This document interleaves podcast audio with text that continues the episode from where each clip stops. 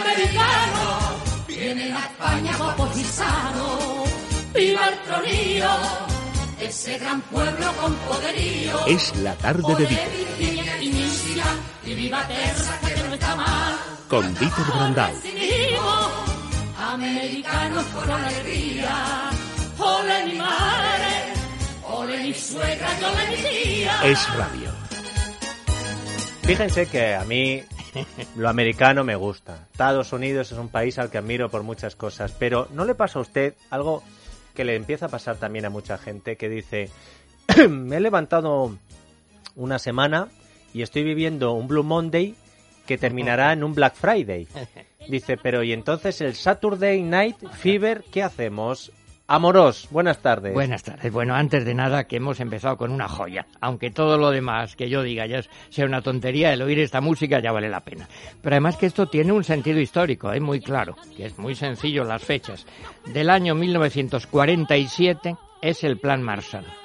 Y del año 1952 es la película Bienvenido Mr. Marshall, que coincide en España, se suprime el racionamiento había cartillas de racionamiento. Bueno, y esto es una canción que canta Lolita Sevilla, que es eh, fantástica, con unas rimas que es que Buenísima, verdaderamente, buenísima. mira, es que hay con aeroplanos de chorro libre que corta el aire y también rascacielos bien conservados en frigidaire.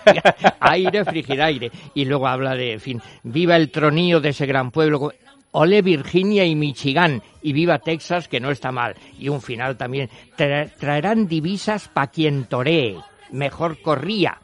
Y medias y camisas para las mositas más presumidas. Bueno, algo fantástico. Esto es una película extraordinaria, la primera de Luis García Berlanga, y esto además es historia de España, y es el mejor actor que ha tenido el cine español en toda su historia, que es Pepe Isbert, señor. ese alcalde inolvidable, y eso pues es una obligación absoluta conocerlo si queremos saber lo que hemos sido. Pues ahora muy te, poco. ahora te sigo escuchando porque sé que... Bueno, te cuento una, una ver, pequeñísima historia. Esta yo me acuerdo. La estrenaron en el cine Callao, en la Gran Vía. Y entonces mm, se les ocurrió una cosa de propaganda muy llamativa, que es repartir dólares, billetes de dólar. Pero en vez de tener la efigie de Washington o de Lincoln, tenía la de Pepe Isbert y Manolo Morán. Y bueno, la gente se pegaba por las calles, la policía tuvo que intervenir porque no sabían si eran dólares de verdad o falsos. Y al final, en la escena melancólica final, que todo se acaba y van y por una, un canalillo, pues allí se ve una bandera americana que va por el agua. Edward G. Robinson protestó en el Festival de Cannes. ¿Eh? Y algunos se creen que han inventado el marketing ahora. Pues fíjense, en los años 50 repartiendo dólares con la cara dólares. de Pepe Isbert. Imagínate, Lo que sería, si en alguien España. conservó aquel dólar con la cara de Pepe Isbert, lo que sería aquello.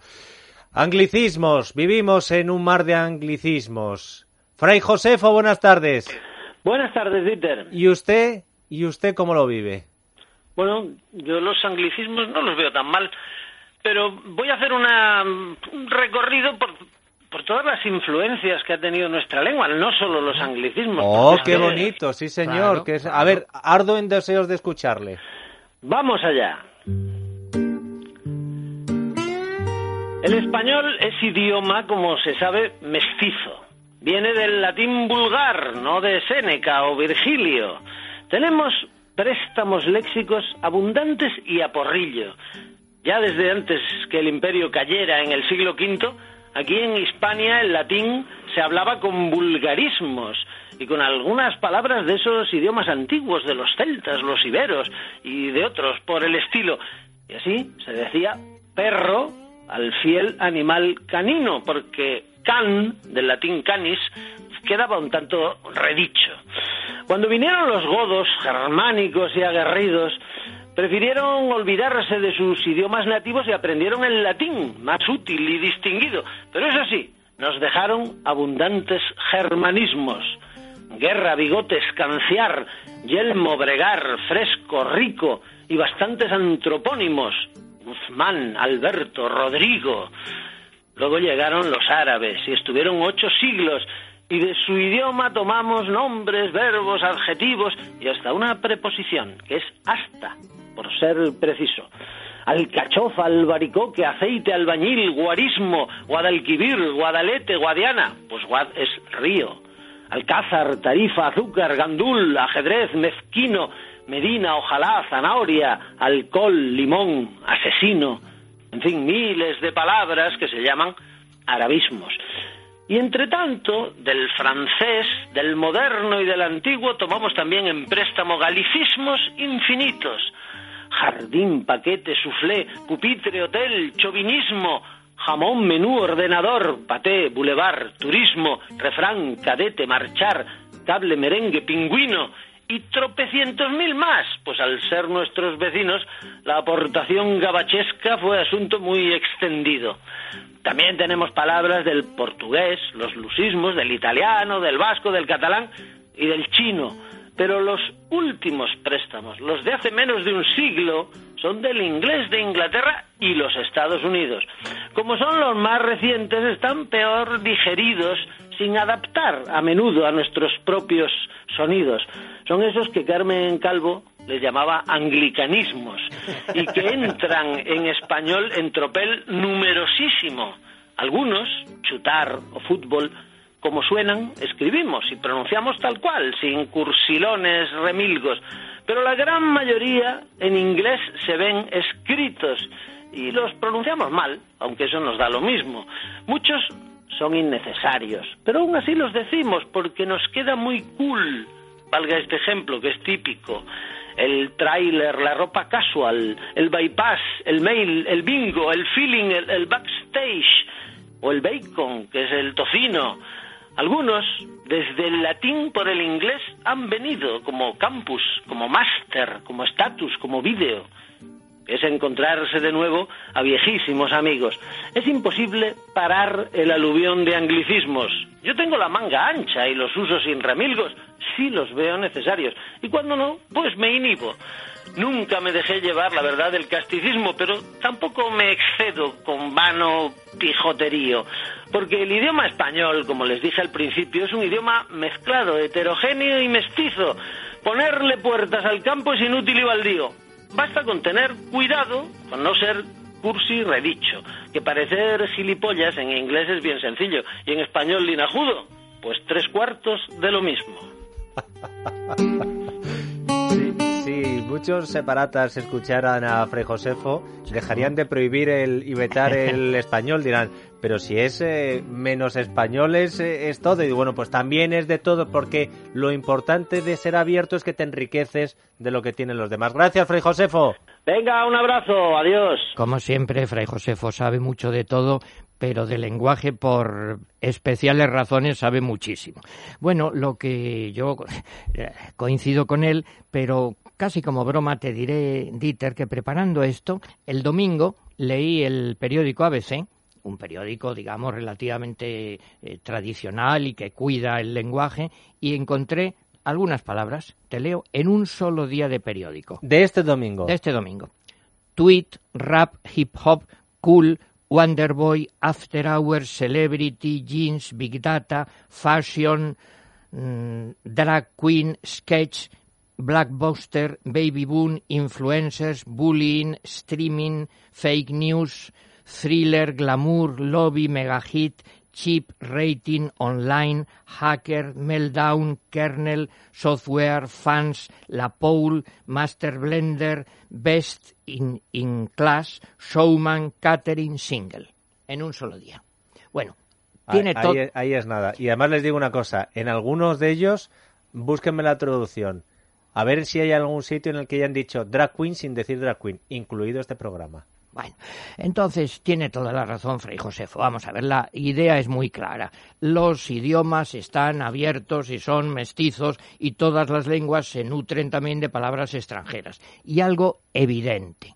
En cada momento histórico hay un país que es el líder, nos guste o no y que es el que va por delante de los demás y le copian muchas cosas y también las palabras. Ejerce de influencer. Pues claro, igual que, bueno, el latín en su momento, pero luego el español, el castellano español, en los siglos XVI sobre todo y XVII, luego el francés en el 18, luego el alemán en el 19-20, el inglés en el 20 y hoy, por supuesto, los jóvenes se rinden a la moda norteamericana, aunque a veces, es, ya se sabe, es bien conocido, eh, por un lado odian la política norteamericana y se visten, comen, beben, repiten palabras norteamericanas sin parar. Hombre, lo que hay que distinguir, si lo ha dicho Fray Josefo, es clarísimo, sentido común.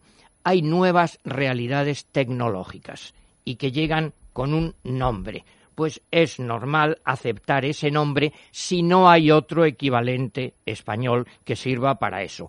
A veces sí, a veces sí lo hay y se suprime. Pues, por ejemplo, yo me acuerdo la señorita que atiende en los aviones, al principio se decía steward, stewardess, y ahora es, dijeron azafata, que es una palabra clásica española. También a veces se vuelve atrás, o sea, en el fútbol hay dos ejemplos clarísimos. Se ha aceptado corner, por ejemplo, que es esquina, rincón. Se ha aceptado fútbol, fútbol eh, penalti. en vez de penalti, adaptando la fonética. Pero hay dos casos curiosos. Yo me acuerdo que se decía, o tres, el mister, claro, por el entrenador, el referí, por el árbitro y también fuera del fútbol, pues yo recuerdo el speaker en la radio y hay el locutor. Si no hace falta, ¿para qué? Conviene, si se adopta algo extranjero, si es posible, adaptar la fonética. Y también, en general, como criterio básico, no hay que copiar sin más lo superfluo porque esté de moda hay que copiarlo si es conveniente y no hay algo equivalente. Y otra cosa que la gente no se suele dar muy bien cuenta, mucho más grave que el léxico es la sintaxis, la oración, porque añadir al español o a cualquier lengua una palabra o dos o veinte o treinta no pasa nada, pero eh, la sintaxis es, como diría yo, como el esqueleto, como los músculos, la estructura del idioma, y eso sí que es mucho más grave. Pongo ejemplos que son frecuentísimos. Pues mira, por ejemplo, si yo te digo que ahora es muy frecuente suprimir preposiciones, tú dices, eso no me suena. Jugar tenis. Mm. Cada vez se dice más. O mm, ser fashion Fíjate, una cosa es fashion. Hombre, está de moda y es más sencillo. También se suprimen muchísimos artículos sobre todo en los titulares periodísticos. Por ejemplo, eh, bueno, incorrodilla, eso cada vez se dice más, pero en los titulares periodísticos, hombres atacan animales, digámoslo así. Claro, por el inglés, esa economía del inglés. Y algunas veces se llega ya pues a verdaderos disparates, a calcos sintácticos. Eh, te digo uno, ¿qué soy yo esperado hacer? What am I expected to do? Claro, ¿qué se espera que yo Entonces, como criterio, y yo es que lamento ser tan, tan vulgar y tan común, eh, en esto hay que tener sentido común y buen gusto y no coger cosas innecesarias. Si son necesarias, sí, pero con medida. Es como si decimos en la comida, ¿el azúcar es malo? No, es estupendo, con medida. ¿La sal es mala? No, con medida. La pimienta, la mostaza, todo con medida. No rendirse a los anglicismos ni a nada porque estén de moda. Y te ha faltado uno que se da mucho también en las comunicaciones por los mensajes. El signo de interrogación solo al final. Bueno, eso solo, pues solo al final. Pues eso es un error porque, entre otras cosas, es una riqueza de la lengua española que tenga signo de interrogación al comienzo y al final, con lo cual yo por bruto que sea, me entero cuando empieza la pregunta, que si no, no lo veo tan claro. Así que hay cosas que no hay por qué copiarlas y sobre todo con medida. Hombre, y detrás de eso también hay que, claro, hay un problema cultural. ¿Cómo vamos a estar hablando de eso en un país donde hay gente que no puede estudiar en su idioma? Pues, pues eso indica, claro, el escaso aprecio que tenemos por la lengua española apreciándola como Fray Josefo, como yo, no tenemos miedo ninguno a que se enriquezca con palabras que lleguen siempre que no sean innecesarias. Y que vas a un sitio y dices, anda, lo han puesto en inglés y en catalán, dices, y ya el español tampoco. Bueno, siempre... te, cuento una anécdota, mira, en el Palau de la Música, que ahora está de... El 3%, sí, que luego este, fue 4%. este tan de moda, y hubo una reforma pagada por el Ministerio de Cultura, que entre otras cosas sirvió para que se se hiciera un edificio muy bonito delante con un restaurante modernísimo. La carta, el menú, solo en inglés y en catalán. Eh, y luego... eh, Eso lo he visto yo, ¿eh? Y luego de propina era el 4%. En ese momento en el que ustedes dicen, pero si es que nos están invadiendo, ch, tranquilo, relajarse, dices, tú piensas en San Antonio, en San Diego, pues en claro, Florida, pues en claro. Los Ángeles, Dices, y también les hemos dado nosotros. Naturalmente. Esto es compartir de, de primera potencia a primera potencia. Del Ahora, mundo. apreciando nuestro valor, el valor cultural de nuestro idioma y no cogiendo cosas innecesarias simplemente por moda estúpida. Lo que es tonto es copiar algo sin más. Si nos enriquece, si sirve para algo, si no hay un equivalente español mejor, ¿por qué no? Pues fíjate, ahí está, Aegon Salud, que coge lo mejor de cada casa y luego se lo da a usted. Nieves. Más de 39.000 profesionales, más de 1.000 centros médicos en toda España. El seguro que nos va a costar 32,95 euros al mes y que es facilísimo de contratar. 900-177-177, 900-177-177. Llamamos al teléfono y contratamos este seguro de salud Aegon. Goodbye, amoros. Al aire con frigidaire. Vamos a las noticias de las 5 de la tarde y después atentos a la tertulia que tenemos hoy con Carlos Cuesta, con Ana Samboal y con Mario Noya. Y tenemos que hablar de muchas cosas. De Tabarnia, lo que no le gusta a Ada Colau, que hay que ponerse serio. De lo que va a pasar en el tema de Cataluña. De lo que está pasando también con las pensiones. ¿Por qué abren hoy las pensiones los periódicos en Internet? ¿Por qué es trending topic Celia Villalobos? Sí, Celia Villalobos, por las pensiones. Ahora os lo explicamos todo, aquí, en Es la Tarde de Radio.